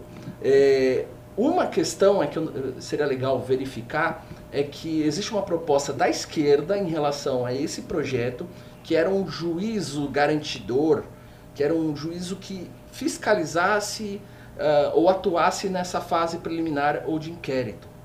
Então seria uma garantia maior durante o inquérito, o que pode ser uma coisa que vai dificultar a produção da prova, mas ao mesmo tempo pode ser um tiro no pé da esquerda que queira prejudicar. Porque, na verdade, ali você vai convalidando, você vai validando aquelas provas para quando chegar no, pro juiz julgar, já esteja no momento de apuração, de, né, já mais apurado. Mas isso aí não era consenso. Esse era o único ponto do pacote que não havia consenso para esse grupo de 400 deputados que, que votaram. Agora, é, é assim, é, para esse governo que estava com uma imagem ruim em relação ao combate à corrupção Isso é e a sim. criminalidade, isso é uma coisa importante, é uma coisa importante para o juiz Sérgio Moro também. De certa forma, por mais que ele fale, "Ó, não é meu projeto e tal, aquilo está acumulando um capital e que está ficando muito grande. O Moro está virando um sujeito antifrágil dentro do governo e que, é, apesar das dificuldades que ele tem enfrentado, a imagem dele, pensando isso né, para um pleito, está hoje retomando a, aquela força que ele representava antes é, de ter toda essa pataquada do governo em relação à, pessoa dele. Exatamente. E essa área da segurança pública, eu até fiz esse comentário no Twitter, é uma área que tem mais benefícios, tem, tem se desenvolvido melhor do que a própria área econômica, eu acho. Porque se a gente olha as estatísticas econômicas, são estatísticas que demonstram uma certa estagnação. Crescimento Sim, de sim. 0,6%, redução do desemprego Não é Eu ia dizer isso, o trabalho do Moro tá, ele tá inexpressiva. trabalhando mais. Não é- que É isso. Aparentemente. Ao passo que na parte da segurança pública, os indicadores eles são mais drásticos. São indicadores de 15%, de 20%. Isso, é. Teve um Vai projeto que ele fez lá na cidade do Pará, na Nindeua. Várias que- cidades, né? Pois é, o, o Neto do Pará, o nosso coordenador do MBL Pará, o Neto Marques, ele estava falando a respeito disso. Ele disse que reduziu em 75% os assassinatos em- na, na Nindeua, que é a cidade mais violenta do Brasil. Então, a parte da segurança pública está correndo mais rápido do que todas as outras partes. E essa vitória é uma vitória que vem a somar com esse resultado segurança- já positivo. É, é, na verdade, a gente está falando de poupar vida, né, de poupar as pessoas da criminalidade, que é diferente da economia, que você, qualquer resultado milagroso, surpreendente, logo de cara aqui, é para se suspeitar. Na Sim, segurança sim, pública sim. já é uma tendência muito mais forte Uhum. e que está tendo um acolhimento da população, apesar de todas o, o- o- a força que a esquerda tem colocado em cima para pichar a imagem da, da polícia, né? Sim, sim. Agora sa- saiu uma notícia aqui da Folha de São Paulo que explica um pouquinho melhor o que, que ficou, o que, que saiu desse Isso. pacote do Moro. Legítima defesa. Legítima defesa. Os deputados acrescentaram um parágrafo único para incluir dispositivo que considera a legítima defesa respeitando os requisitos do artigo, o agente de segurança pública que repele agressão ou risco de agressão à vítima mantida refém durante as- a prática do crime. Excludente de ilicitude. Moro queria incluir a possibilidade de o juiz poder reduzir a pena até a metade ou deixar de aplicá-la se o excesso cometido pelo agente decorresse de excusável medo, surpresa ou violência ou violenta emoção. Aumento do tempo máximo, isso eu já falei, que foi para 40 anos, tempo máximo de cumprimento de pena.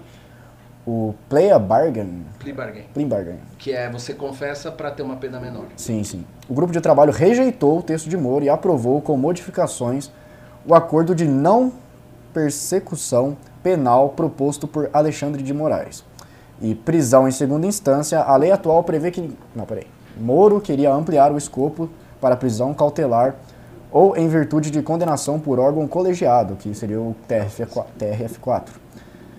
TRF4. Os deputados removeram o item do pacote por entenderem que um assunto precisa ser tra- tratado por meio de uma proposta de emenda constitucional, como vocês já tinham falado, que é a PEC 199 que está sendo tratada ali. Bom, basicamente é isso. A excludente de licitude, que era um dos pontos fortes que o Moro queria colocar, não, não passou exatamente como ele queria.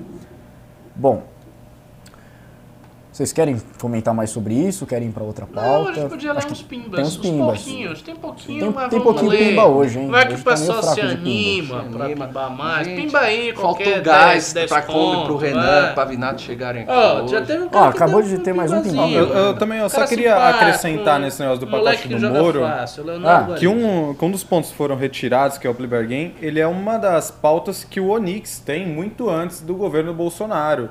Ele há anos vinha falando disso e parece que ele não lutou tanto pra Até ela porque estar ele é um sujeito que gosta de quando é pego no pulo, não, assumir a, uma- a uma culpa. É, Eu recebi um dinheiro aqui, um caixa É verdade, é verdade. Ah, mas É, assumiu, né? Tempos. Que homem. Moreto. Ó, bora ler o, o pimbaço da noite, que é do Vardir, Valdir Castaldelli Jr. Ele disse, quero o livro. Hehe, mandou cenzão. Pô, Ó, por enquanto é Até seu, hein? agora ele tá ganhando o livro e com o autógrafo de quem ele quiser. E pra conseguir o livro, o que, que ele faz? O... Não, calma aí, eu já falo porque ele mandou outro pimba, Opa. e um pimba de 20, hein? Já tá somando 120 Sim, na sim, noite. E ele disse assim, ó, a base bolsonarista está se autodestruindo. A esquerda não tem bandeira nenhuma além do Lula. Quando teremos uma renovação boa, de qualidade, não de quantidade nesse país? Meu primeiro pimba, mas sempre acompanho. É o seu que primeiro Valdir. E Pimbas. uma puta pergunta. E uma puta É, pergunta. baita uma pergunta, e o- Não, o público desse programa é maravilhoso. Vamos É, lógico, lá. né? É, Aqui é um público de QI alto. né? É, a sua pergunta é quando vai haver uma renovação digna, né? Uma renovação que de fato renove. Ó, veja só, eu acho que de alguma maneira essa renovação ela já está acontecendo, ainda que de forma subterrânea, ainda que de ela- forma subterrânea. Não quer dizer que os novos atores serão atores maravilhosos, só estou dizendo que há novos atores.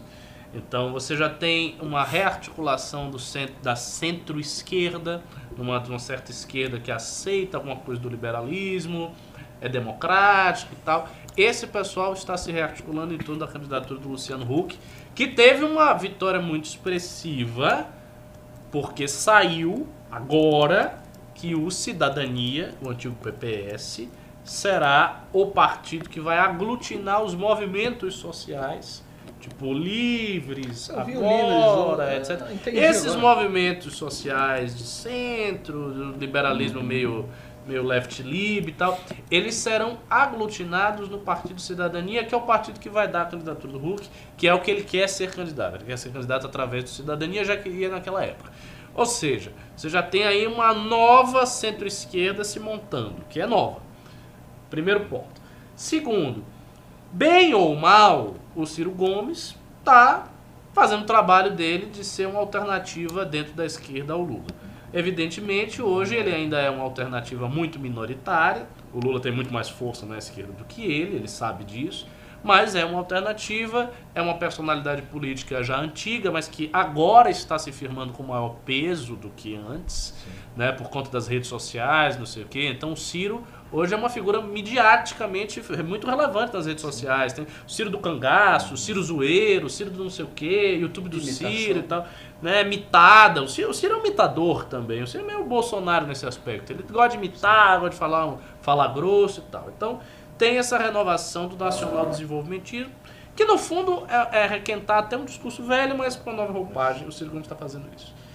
No campo da direita tem, temos nós. Tem, tem a, a boa e velha direita independente que está querendo sobreviver ao bolsonarismo, tirar essa coleira de ferro do pescoço e trilhar o seu caminho. Vamos ver eh, em que isso vai dar. Hoje o bolsonarismo ainda é amplamente hegemônico na direita, ninguém tem dúvida quanto a isso, mas, como você bem disse, a base do bolsonarismo está se fragilizando. Isso significa que talvez daqui a dois anos, três anos, quatro anos, o bolsonarismo não seja mais hegemônico assim e uma renovação da direita venha pelo lado dessa direita orgânica e independente. Indicaria só pra fazer menção ao novo, né? né, por O novo. direita, O que novo tá nisso, né? Dessa direita independente. MBL, Sabe Sabe o que eu indicaria? Novo. Um pouco O MBL. E para você ajudar o MBL conseguir as- ser essa alternativa, vai no Contribua do MBL e nos ajude, principalmente agora no dia 8 do 12, que a gente vai para a manifestação pela prisão em segunda instância e por pautas importantes para o Brasil. Então, qual que é o link, Couto? Do Contribua, Contribua. é mbl.org.br barra contribua, mas da segunda instância é mbl.org.br barra segunda instância. Sim, a gente precisa de, de, de faixas, de todos os equipamentos ali para fazer uma manifestação, para chamar o pessoal, para conseguir né, pressionar o- o- os parlamentares, e a gente fez isso de fato. O Maia prometeu que vai pautar a prisão em segunda instância, Simone Tebet está lá fazendo o seu esforço também. Então, assim, se você ajuda esse movimento, esse movimento te ajuda. Acho que quem é esse cara aqui? Esse Ah, tem um cara que, que milagre vocês vão, que bom momento. Que como assim milagre? A gente tava no dia 9 Boa do 11. parte das manifestações o MBL foi. Pra quase É. todas. as- As maiores manifestações que houve na história do Brasil, em 2015, 2016, o MBL participou ativamente. Quer dizer, deve ser Tá deve- livro, né? Deve ser algum bolsominion. É, exatamente, esse livro aqui, ó. De, de- de observação deve ser O, assim. livro o aqui seu, conta. seu O MBL título, Ricardo, foi. o seu título chamou bastante gado hoje. Ah, é? que eu Tá chamando tava dando uma acompanhada no começo. Olha só, o MBL não foi para as manifestações que, que foram estatizadas por Bolsonaro. Manifestações, aliás, com pautas que depois foram atropeladas pelo próprio governo Bolsonaro. Com o Moro? COAF com o Cadê Moro, o CPI Moro? da, da, da Lava Toga. O cara extinguiu Isso o COAF. foi atropelado pelo próprio bolsonarismo. E a gente viu que, que aquilo ali não estava certo e que havia assim, um discurso autoritário no meio daquela coisa. Não, não, não, participamos. Mas a última manifestação que houve, pela PEC, a gente foi, fez a manifestação. Saímos aqui do escritório andando com a bateria até lá, Paulista, depois voltamos andando. Foi assim que foi a manifestação. E faremos a mesma coisa no dia 8. Então nós vamos sair também no escritório, vamos sair andando com a bateria, caminhando, as ruas de São Paulo, chegar lá na frente do MASP, que vai ser na frente do MASP, estaremos lá com a bateria, chamando gente, fazendo nosso trabalho cívico, como sempre fizemos. Exatamente. Tem mais pimba aí, Couto? Temos sim. Ah, antes disso, o Edmilson Costa, novo membro do canal. Valeu, Edmilson. Valeu! E inclusive tá saindo pro pessoal que é membro do canal as palestras do Congresso, né? É, exatamente. Tem, tem umas entrevistas também exclusivas estão saindo. Ah, mas continuando aqui, ó. Anderley Pastrello, 5 reais, só tem o cincão. O conceito de direita e esquerda é moderno, então? O conceito de direita e Lê, esquerda. lê o outro pimba dele que ele complementa isso aí. Aqui, ó, ele, ele falou, ó, mandou mais 10, achei mais 10. Digo que esquerda e direita são antigos. Já era assim na época dos faraós. Havia os que sentavam à direita do faraó e os que sentavam à esquerda. E geralmente eles não se bicavam, É. kkkk. Ah, é, ele, tá- zoando. Não, o conceito de direita e esquerda é um conceito moderno, sim. E não é simplesmente porque havia aquela famosa divisão que o cara sentava na direita, sentava na esquerda. A, a direita e a esquerda são modernos porque a política do iluminismo é a nossa política, de algum modo, e já é uma política bem diferente da política da Renascença, do Barroco e do mundo antigo, do mundo medieval.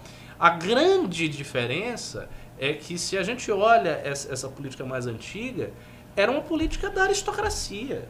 Era uma política da antiga ordem. Claro que perdurou depois também do iluminismo, não é que aconteceu a Revolução Francesa e acabou a antiga ordem, não foi bem assim. Mas ali você tem o novo. Você tem a criação do liberalismo, depois, logo do socialismo. Isso, ah, o antecedente mais antigo do socialismo é a Comuna dos, dos Comuns, de- de- a- não sei se é a Liga dos Comuns, a comuna do Gracchus Babef, na época da Revolução Francesa, uma corrente mais radical da Revolução Francesa. Você tem ah, os, os- também o contra-iluminismo e o conservadorismo, que nasce desse período. O conservadorismo nasce com as reflexões sobre a Revolução na França, do Edmund Burke, portanto, também um produto iluminista. Ou seja, as grandes correntes políticas, dentro das quais até hoje nós estamos perfilados, surgem no iluminismo. E tudo isso surge na velha e, e arquetípica dicotomia direita e esquerda. Então, é moderno, faz parte da modernidade. E não sei quando é que isso vai ser superado, não. Até hoje eu não acho que direita e esquerda foi superado. Eu sou daqueles que acham que esses conceitos ainda têm plena validade. Eu, eu acho que é, é equivocado, não é superado. Hum. Mas é, as partes não têm interesse em superá-lo. Sim, sim. Eu, te- eu entendi o que você está dizendo. Tipo, que É deveria a ser pe- a superado, mas não. É, esclarecimentos, aprofundamento, né, as diferenças, as nuances, assim, elas ficam num plano que a maioria não vai captar. Né? Mas É, sabe por que que eu acho que não foi superado, Alan? Porque eu acho que esse binômio ainda é muito significativo. Ele ainda captura um, um tipo de reação política, um tipo de pensamento político distinto. Tipo, você, você, as pessoas ainda se categorizam nestes termos. Para as pessoas, direita e esquerda são noções relevantes ainda. Por isso mesmo que eles, por isso mesmo que é uma noção que tem força. Eu acho ainda pela superficialidade. Né? Se você Ah. pegar coisas mais elementares, vamos. Pimba. O, o, quando ele vai falar da, da política de fé, é política de ceticismo, ele já vai mostrar os contrastes, o Thomas Sowell no conflito de visões, Uh. ele vai colocando é essa- essas boas ideias, mas assim, é, é que aos poucos você vai enxergando que tem muito a ver essas duas ideias, eh, esses dois la eh, os lados, eh, com a ideia de Estado moderno. Esse Estado moderno ele vincula demais a essa estrutura e aí você acaba enxergando só desse ponto de vista, sendo que as noções, essas duas noções políticas, elas estão relacionadas muito mais do que a, a questão do Estado em si, e sim o comportamento, as crenças, a, a, a parte filosófica que compõe a sociedade, que aí ela vai ter contrastes que não se encaixam necessariamente numa definição do que ela é num regime mais igualitário ou necessariamente um regime mais meritocrático, que é também outro equívoco de diferenciação. né? É, eu tenho, eu tenho para mim que a distinção mais profunda de direita e esquerda tem a ver com a, a noção do tempo histórico. A Ó, esquerda me parece vinculada à aceleração do tempo histórico e ao olhar para um horizonte futuro, ao passo que a a direita está vinculada ao tempo histórico passado, olhar para o passado, olhar para a conservação. É um Não é? É uma é, a, referência. mi- é a- é a minha sensação. Que, claro, isso é muito esquemático. Na prática, há, há muitas nuances, há muitos matizes. Mas eu acredito que é isso. Eu acho que a esquerda ela é essencialmente progressista e acidentalmente conservadora, digamos assim. E a direita é essencialmente conservadora e acidentalmente progressista. Embora o liberalismo em si é uma coisa interessante. Eu acho que o liberalismo ocupa um papel mediano nisso aí. eu acho que ele é o culpado. É, é, ocupa um papel mediano, porque veja, é, o socialismo e, e as várias, inúmeras vertentes do socialismo, elas se referem à esquerda. O conservadorismo e as inúmeras vertentes do conservadorismo à direita, muito claramente. Mas o liberalismo é ambíguo, é ambivalente, porque há liberalismo progressista, há liberalismo mais conservador, há liberalismo estacionário. O liberalismo é um, um- um ente proteiforme, muito complicado de se avaliar e que, como você disse, é culpado, digamos assim, é responsável pela eclosão do mundo moderno. A gênese do mundo moderno é essencialmente pavimentada pelo liberalismo, porque o liberalismo é o produto mais tipicamente iluminista de todos, mais até do que o próprio socialismo. Legal. Pessoal, Duas referências só intelectuais, assim, que eu não tenho como comparar nas ideias. Aqui eu vou citar livros, né, mais fácil. Gertrude Hilbert Farm, quando ela vai falar do Caminhos para a Pô, Modernidade. esse livro é massa. esse livro Cara, é muito é bom. assim, é, a, Os ela- três iluminismos. Isso, ela consegue passar de um esse jeito é- que é esse é só ela tem aquele Ricardo. estilo claro. Ah, Ricardo. o- perdão? Pega um café. Agora me fugiu. Tem o outro livro, daqui a pouco eu já. Ah, mas esse ah, não! esse aí já Antigo Regime do Tocqueville. Hum, é um sim, livro sim, que sim. eu acho assim que para mim ainda é mais até Hum. é, profundo do que necessariamente o Democracia na América. Vale a pena Exato. ver esse processo que não é uma ruptura necessariamente na, em 1789. Ele vai falar que houve, é, foram transportadas é, ideias e modelos do antigo regime, foram adaptadas hum, depois com Burke explicando os erros ali do que é. Vamos pro próximo lá. Pimba então, porque o horário já tá indo um pouquinho à Essa frente aqui. aí. Vamos lá, Bora. ô, Couto, saiu um Pimba aí do Leonardo. Saíram vários do Leonardo Guariz. vários? Ó, Leonardo Guariz Barbosa, cincão. Ah, Não não, vai adiantar nada. Não vai adiantar nada. Vamos votar pacotinho tudo certinho pra chegar no mito e vetar aquilo que o Tofinho mandar. Não é? É, mas agora nem o Toffoli tá conseguindo mais Mas sustentar. agora o Flávio não, não tem mais liminar pra. Não, mas o legal é que... É, isso é verdade. É, o então. que, que, O que vai aconteceu com a Cordão ser- agora? Não, eu acho o seguinte. Ah, sempre Não, tem. Mas é, deixaram brecha. Deixaram brecha ali na Deixou decisão brecha, pra, isso. pra ter mudança. Não, mas hoje houve a- o complemento da decisão e é ilimitado. Hoje houve uh, o, o Toffoli... Tem que ser formal, né? Tem que ser. a- É, com o compartilhamento sigilo, tem que ser formal, é sigilo. O, é o sigilo, ok, tem que ter o pedido, etc. Mas isso não segura mais ali, não anula Você acha o que- pedido do Flávio. Ficou muito difícil. Mas o acho Toffoli, que eles têm a- se houve, houve acordão, ele entregou o voto dele, sem saber o que estava falando. Ele, pelo menos eliminar. O- ele, ho- hoje, praticamente, ele estava contestando o que- a liminar dele. Chegou a um ponto tão louco da decisão dele que, meu Deus do céu. É, tem mais Ó. dois pimbas dele de 10 reais aí que são complementares, ô Couto. Calma aí que eu tô procurando. Achei o primeiro. Leonardo Guariz Barbosa mandou dezão. Não seria melhor pro próprio MBL se aproximar de, prau- de pautas como racismo, LGBT alfabeto, etc. Pensemos que quem é gay, por exemplo, e não se sente representado por lixos, poderiam encontrar onde se apoiar. E o outro. Olha, Continu- aí, só que continuar aqui, ó. Mandou mais 10. Porque a esquerda só usa como massa, podemos. Porque a esquerda só os usa como massa. Podemos realmente lutar pelos direitos que até hoje são negados a grupos sociais, até o ponto de tornar essa pauta de direita? Olha, eu tenho um comentário bem, bem interessante sobre isso, que é uma tese, que até casa com o que você acabou de falar da, da diferença entre direita e esquerda. Primeiro é o seguinte, na estrutura mais básica da humanidade, a gente poderia dizer que o homem ele é um bárbaro e a mulher é uma, uma pessoa mais frágil. Isso a gente poderia imaginar na- no estado de natureza, o estado natural de Sim. Thomas Hobbes. Sim. Quem levaria vantagem é o homem pela estrutura física, biológica dele. claro, mais fácil é bater na mulher do que ela ba- bater em você. Exatamente. Então o homem ele teria claras vantagens ali nesse, nesse contexto. Com o desenvolvimento da sociedade, você vai é, ter o relacionamento e a estrutura da família que vai controlar e vai inibir a barbaridade, digamos assim, do homem. Ele vai deixar de ser selvagem porque ele vai ter a responsabilidade ali de cuidar da mulher, de cuidar do filho. Então ele nesse, nessa estrutura ele deixa de ser selvagem. E aí quando a gente chega na sociedade mais atual, que tem uma um aumento grande do homossexualismo assumido, esse tipo de, de, de pessoa, ele não pode continuar sendo uma pessoa normal. Por exemplo, o, o Holiday, ele não, não poderia continuar se relacionando com, com héteros normais, mas ele pode porque ele é de direita. Ou seja, Isso- isso- calma, calma aí que você vai entender, você vai entender. As, as marcas e a indústria LGBT, eles têm uma tendência de fazer com que o homossexual seja é, afeminado. Por quê? Porque ele naturalmente seria um, um bárbaro, um selvagem. Como ele não tem uma mulher e um filho para ele ter a responsabilidade, ele precisa ser afeminado para né, inibir ali as suas é, A sua violência Sua violência natural, que Não exatamente. tem inibição da família. Isso, do ponto de vista do- dos LGBTs, é muito mais homofóbico do que muito discurso da, da direita. Porque você está impedindo o cara de ser como o Holiday, que conversa com nós Mas naturalmente. o Holiday não é um bárbaro.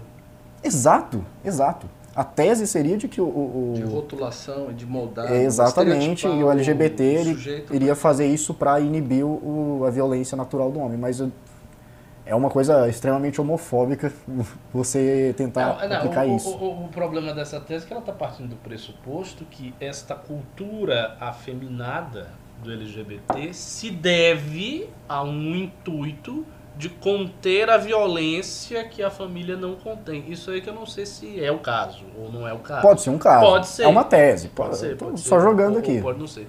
Eu acho que a dificuldade maior de assumir essas pautas todas, e há uma dificuldade que é de ordem teórica, que é o seguinte: é, à luz do liberalismo, por exemplo, as pessoas são todas iguais perante a lei porque todas elas são racionais. Então, sendo todo mundo racional, sendo todo mundo humano, todo mundo é igual perante a lei, não pode haver nenhum tipo de discriminação ou distinção. O que ocorre é pautas específicas para negro, para mulheres, para homossexuais e tal. Isto quase sempre cai na ideia de que o Estado deve fazer uma discriminação virtuosa. Ou seja, você deve fazer uma discriminação virtuosa em face do suposto fato de que esses grupos eles são mais oprimidos por outros. Então existiria aí uma assimetria histórica de poder, de força, né, de, de enfim, de presença de, eh, dominante na sociedade, presença hegemônica na sociedade, e o Estado, de algum modo, regularia essa assimetria por uma discriminação virtuosa, que faria então com que os gays fossem mais protegidos porque eles são mais atacados, que os negros fossem mais contemplados com determinados auxílios porque eles foram historicamente mais eh, prejudicados e, e por aí vai. E faria esse, esse balanço através do que? Através do Estado, através da administração pública, através de políticas públicas, etc, etc. O problema é que isso, teoricamente, é incompatível, ao menos com uma versão mais clássica do liberalismo. Porque se você parte da versão clássica do liberalismo, que o Estado deve se limitar a proteger a vida, a segurança e a propriedade dos cidadãos, independente de como eles sejam, inclusive independente dos grupos aos quais eles pertencem, independente da história desses grupos. Porque é uma definição abstrata, geral, do funcionamento do Estado. Se é assim, então você tem uma dificuldade teórica de se apropriar dessas pautas todas. Essa é uma dificuldade que ela precisa ser colocada. Sem isso, o que é que acabaria acontecendo? O que é que acabaria acontecendo? Acabaria acontecendo que a direita ia tentar se apropriar dessas pautas, mas se apropriaria dessas pautas trazendo junto consigo um discurso de esquerda. Ou tentando fazer um, uma espécie de salamaleque liberal, não sei o quê, mas sem muita fundamentação. Então eu acho que antes de querer se apropriar politicamente de, dessas pautas, é preciso se apropriar intelectualmente do debate a respeito delas. Ou seja, ver como é o debate sobre a negritude, como é o debate sobre a condição política e social do homossexual. Pegar esse debate, passar isso a limpo, pegar os autores, pegar os formuladores liberais que porventura não existem, os formuladores conservadores que porventura não existam, e daí depois aplicar isso politicamente. Do contrário, a gente vai ter, na verdade, um enfraquecimento, uma confusão teórica dentro da Deixa eu só comentar aqui rapidinho. É uma composição meio o... complicada de explicar, mas é isso aí que eu acredito. O Macenas 1500, ele falou aqui, assista um vídeo do Platinho sobre gays viris. Mas que porra é essa? O cara tá dizendo, gente, estão tentando agredir o Arthur no plenário? Como Nossa, assim? na TV Alessio, por favor. Uau, vou... Dá uma olhada aí. Agora? Você tá falando agora? Como assim? A essa hora? Tá tendo sucesso. Não sei. Mano, final de ano, tem orçamento, né? Vixe. É, não, e é meio doido, né? É, o cara tá dizendo que é isso mesmo. Que estão tentando agredir o Arthur. Caramba. Tá, mas pode continuar. Estão tentando agredir nosso prefeito. É, não, pré, pré, pré. É, eu, eu entendi as ponderações do, do, Ricardo, mas eu acho que sim, é urgente a gente é, entender que existe um problema, existe questões é, de representatividade que é, determinado público se sente excluído por parte da direita e se sente acolhido por parte da esquerda. Não, isso é fato. Exatamente. Né? A, assim, nós não necessariamente. É, para atingir esse público, e, e, a intenção realmente não é atingir públicos, mas sim de buscar é, um, dar uma voz, de dar uh, é, opções né, sobre determinadas questões que não têm sido é, oferecidas, elas são é, importantes para a gente sem que isso seja é, abraçar a, a, causa ou a ideia de esquerda. Então eu acho assim, é, isso para mim é, é, hoje é o que eu mais gostaria que avançasse aqui no movimento Brasil, né, e dentro do MBL, é, encontrar caminhos para que se desconstrua todo esse lixo ideológico que é colocado dentro dessas pautas, que vira um campo minado que para você se posicionar, você se confunde com a própria esquerda, né? E para desarticular esses mecanismos, você precisa desse conhecimento intelectual que você falou, a, a conhecimento da narrativa, do discurso e fazer com que isso ao mesmo tempo seja acessível e popular, né? Seja não é, chucro ou ruim, mas, assim, de conteúdo, mas que mostre é, que nós estamos ali batalhando para é, tirar um público cativo da esquerda, e mas que ao mesmo tempo é, gere um, uma forma deles se posicionarem politicamente. Né? Para exemplificar isso tudo, essa é a, a maior acho que referência que o mundo tem hoje é o Thomas Sowell. É, então, o trabalho que ele faz na, na direita americana, pelo símbolo que ele representa, é, é assim algo que a gente sim pode replicar, copiar, é, e temos pessoas para fazer isso.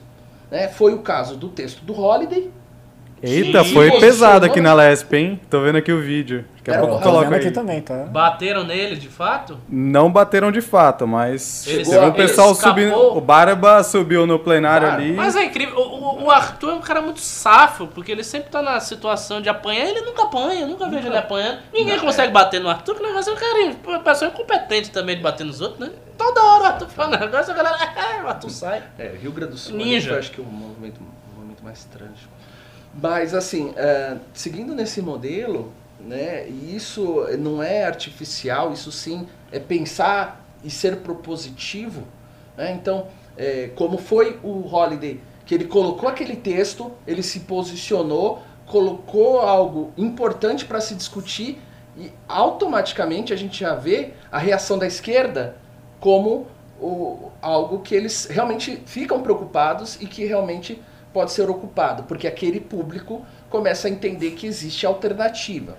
É, Um exemplo que a gente pode tratar, por exemplo, a questão racial, ela pode tirar do viés econômico, você pode tirar do viés necessariamente é, histórico sem distorcer a história, né? tirando essa narrativa de desigualdade, de conflitos e gerando realmente é, o orgulho ra- é, é, racial, vamos dizer assim, eu tenho minhas origens, então eu tenho esse orgulho e eu não vejo problema nenhum do negro professar isso, ainda que seja por um dia da consciência negra, etc e tal, mas que existe, é, existe essa exaltação sem que tenha o discurso da desigualdade é, econômica, que tenha a vinculação a um processo de reparação histórica e etc e tal. Então, é, é possível sim, é, é, é possível haver é, essa modulação do discurso para que alcance é, o público e assim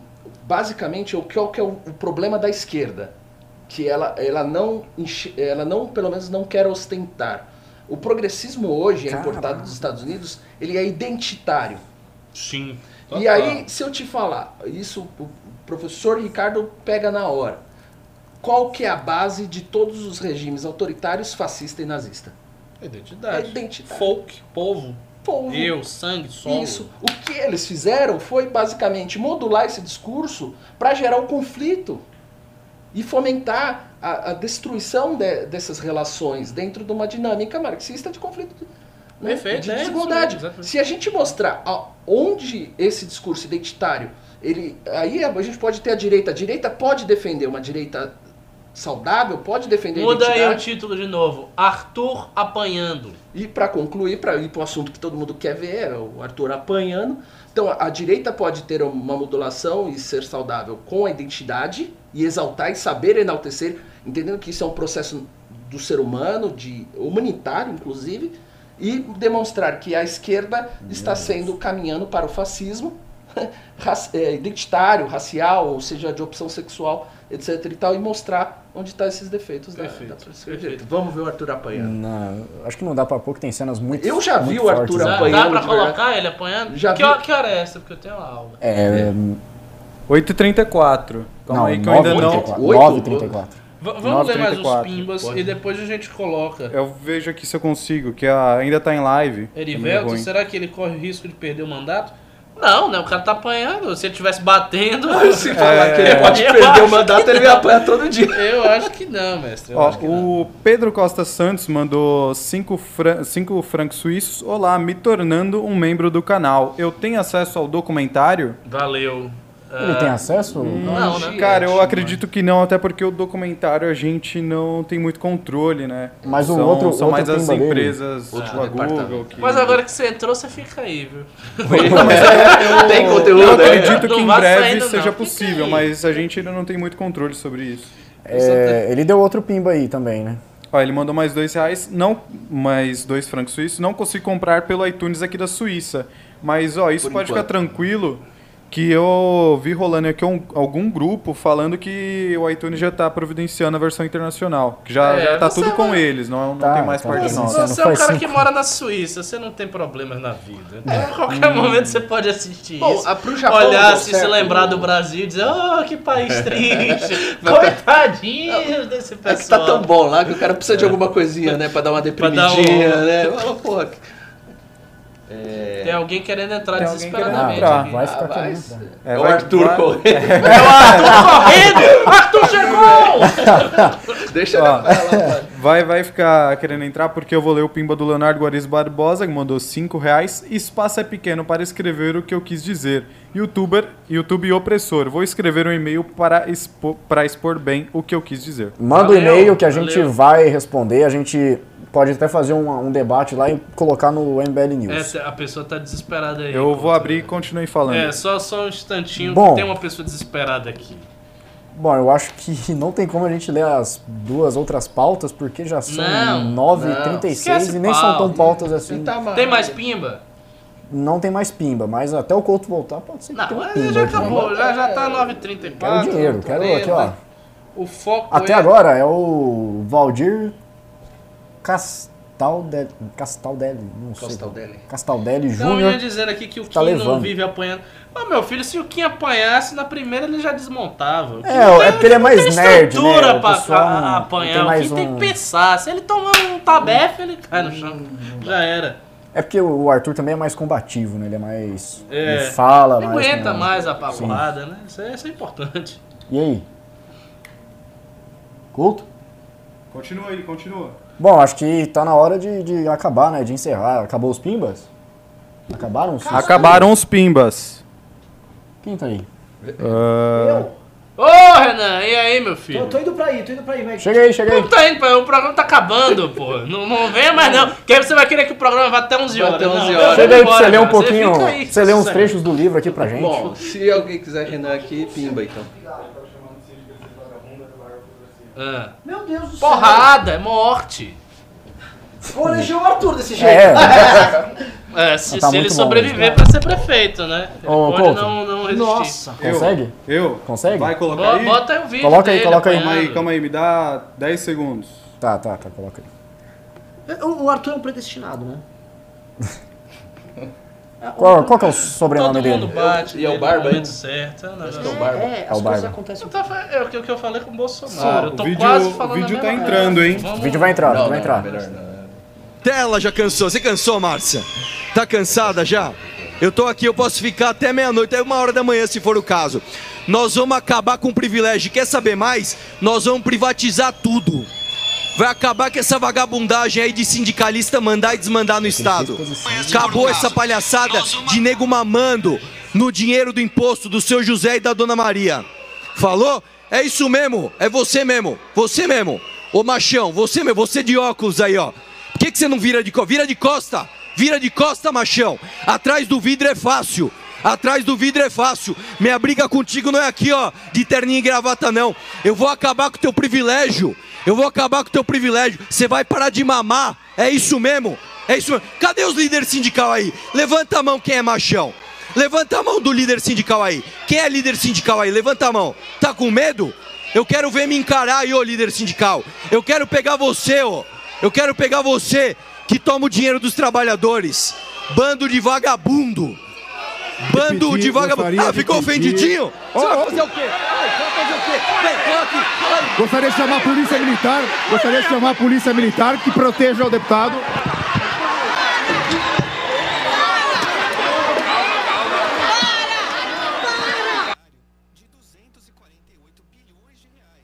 Está suspensa a sessão. Está suspensa a sessão. Está suspensa a sessão. Sessão suspensa aqui no plenário do Senado do Estado.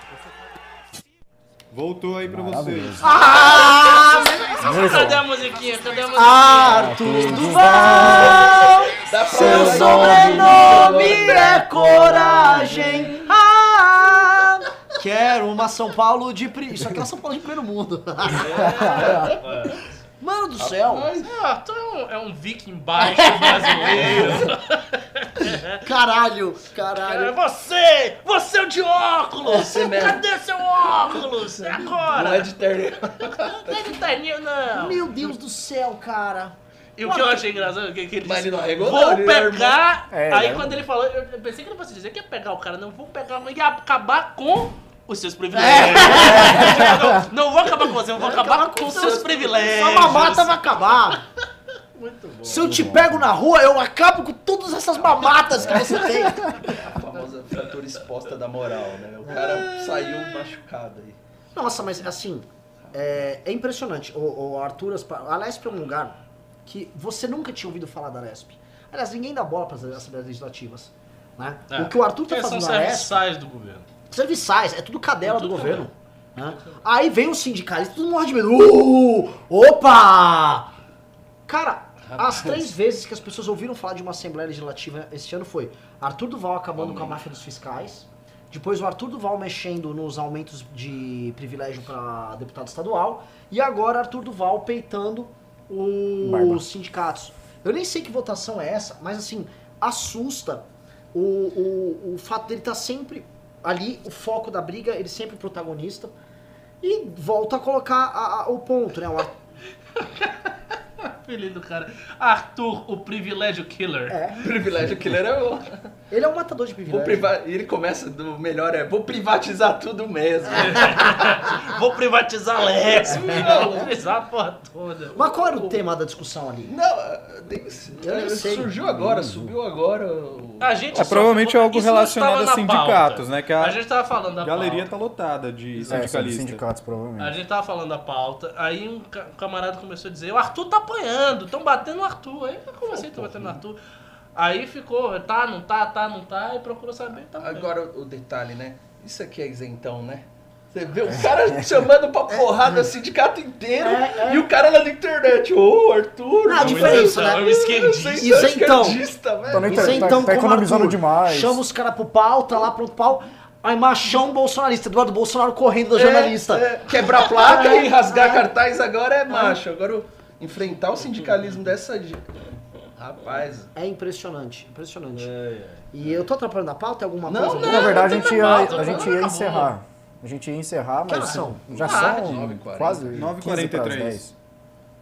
Nossa, nossa, nossa, nossa. Arthur Duval. Pô, vamos saber. Gente, eu só quero saber nos comentários aqui, que eu acho que vai rolar. Em São Paulo, vocês votariam Arthur Duval, Joyce Hasselman, Bruno Covas, o menino do novo, Felipe Sabará, ou o PT? Vamos lá, comentários. Vocês, vocês sabem que no fundo a discussão no, no grupo, nas- nos grupos de direita vai ser Arthur Duval versus Felipe Sabará, certo? Agora, sim, ontem o, o Felipe Sabará, adoro ele, amigo pessoal, assim, ele fez um ensaio fotográfico. Estou, estou bem não como fale prefeito? isso não, Não fale isso não. É, pois é. Mas vamos, a gente tem que ser honesto. Felipe, Pelo você mandou muito Deus. mal nessa sessão de fotos. E olha aqui, ó, um pimbaço. Ó quem voltou, Renan. Opa! No Cameira. No Cameira tá de volta. No Cameira mandou 189,90 pimba pro Arthur e pela chegada do Renan. Nuca, que é o seguinte, cara, assim, ela é uma pessoa fabulosa, tava agora lá na, na- no evento dos li do livro em Recife. É, eu fico. Eu nem sei o que falar pra ela, assim, eu não quero entrar naquele apoio. questão pessoal. Ela tá dando. Ela tá dando um puta apoio. Ela teve um, um familiar que faleceu. É eu, eu posso falar aqui, acho que não tem problema. O pai dela faleceu esses últimos dias. Exato. E. Puta, ela não precisava estar fazendo isso, não precisava estar ajudando a gente. É, nossas É, condolências. não, não sei o que colocar assim nunca. Tipo, obrigado mesmo. Vo- Você é foda, não preciso ficar aqui falando tanto. Você é foda, muito, muito foda. Obrigado mesmo e, e- e condolências e melhoras pra, pra tua mãe, pra você, pra tua família. E outro, outro que vai retornar, tá? Conversei com o nosso Alessandro Mônaco. Hum, Tá, tá também atravessando problemas pessoais e tal, mas É. the, the man's back. você vê como o MBL tem um peso existencial na vida de todo mundo. Né? É, Às vezes até coincide. é. Mas coincide mesmo. É. sério. Tem, tem relação. Vamos lá, o pessoal perguntando aqui, ó. Os comentários, a maioria, Arthur, prefeito, hein? Arthur Prefeito. Prefeito. É, mas assim, Ainda bem que é na nossa base também, né? O pessoal tem que dizer Arthur Prefeito. Né? Seria engraçado. Minion no. Vamos no voltar em Marta Suplicy. Marta não ia dar, mas vai que ia pintar uns novete, né? É, não, é, poderia, poderia. Mas é, o, o espírito do tempo tá com o Arthur, cara. É impressionante porque eu, eu, todo mundo sabe aqui, vai. Eu considero o Bolsonaro um farsante. Eu considero o Bolsonaro uma farsa que é um engodo ambulante. A suposta coragem do Bolsonaro. que Mas a existiu. vitória dele foi um negócio. fora de série. O que eu quero dizer assim, o Arthur, ele tem esses predicados que as pessoas procuram no Bolsonaro, mas se você cavucar lá, você não vai achar, mas você encontra nele. Essa coragem pura, física, quase irresponsável que o Arthur tem. Tem história, tem lastro. Não É. é, não, é, não, não é aventureiro. E outra coisa, a coerência, novamente. O cara que tá lá, ele tá lá arrumando essa polêmica, só você falar, ah, mas não é polêmica. Ah, Às vezes é uma polêmica vazia. Não é, vai no gabinete do cara, vai no histórico, vai nas declarações dele. Então, não é a mesma coisa. É. Senhor Couto, o que, que você tem aí pra gente?